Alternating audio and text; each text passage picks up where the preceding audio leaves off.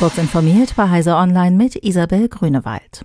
Was kommt nach dem 9-Euro-Ticket? fragt die Bremer SPD. Ihre Fraktion in der Bremer Bürgerschaft setzt sich nun in einem Schreiben an die sozialdemokratischen Fraktionsvorsitzenden in Bund und Ländern für eine Nachfolgeregelung für das 9-Euro-Ticket ein. Wenn es Ende August ausläuft, sollte für den öffentlichen Personennahverkehr analog zu der derzeit geltenden Billigdauerkarte ein bundesweit einheitliches Jahresticket eingeführt werden, das 365 Euro kostet, fordern die Bremer Sozialdemokraten. Für ein dauerhaft bundesweit geltendes Billigticket hatte sich bereits der Städte- und Gemeindebund ausgesprochen. Das Bundesverfassungsgericht hat klargestellt, dass sich Journalistinnen und Journalisten nicht strafbar machen, wenn sie geleakte Daten von Whistleblowern entgegennehmen. Das Gericht nahm zwar formal die von der Gesellschaft für Freiheitsrechte, kurz GFF, koordinierte Verfassungsbeschwerde gegen den Straftatbestand der Datenhehlerei nicht zur Entscheidung an. In der Begründung stärkt das Gericht jedoch die Pressefreiheit, indem es die Ausnahme von der Strafbarkeit für Journalistinnen und Journalisten weit auslegt, erklärt die GFF. Amandeep Singh Gill wird neuer Tech-Gesandter der Vereinten Nationen.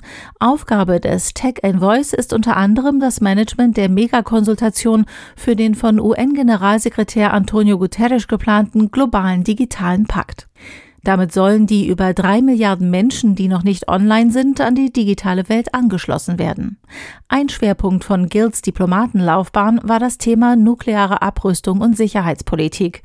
So war er unter anderem 2017 und 2018 Vorsitzender der UN-Arbeitsgruppe zu möglichen Regelungen für autonome Waffensysteme. Die neue australische Labour-Regierung unter Premier Anthony Albanese hat die Klimaziele des Landes deutlich verschärft. Bis 2030 soll der Ausstoß von CO2 nun um 43 Prozent im Vergleich zu 2005 sinken. Australien leidet ganz besonders unter dem Klimawandel. Gleichzeitig ist Down Under einer der größten Kohleexporteure der Welt und hat eine der höchsten energiebedingten CO2-Emissionsraten pro Kopf. Albanese hatte im Wahlkampf versprochen, die Klimakrise anzugehen und in erneuerbare Energien zu investieren. Der Labour-Chef hatte die Parlamentswahl im Mai klar gewonnen. Diese und weitere aktuelle Nachrichten finden Sie ausführlich auf heise.de. Werbung Dell Technologies bietet Unternehmen End-to-End-IT-Lösungen an, von Laptops, Desktops und Zubehör bis zu Servern, Storage und Netzwerklösungen. Egal über welchen Kanal, auf Dell.de, per Telefon oder auch direkt über WhatsApp. Das Dell Technologies Beratungsteam arbeitet direkt mit Ihnen zusammen und geht auf Ihre speziellen Herausforderungen und Bedürfnisse ein.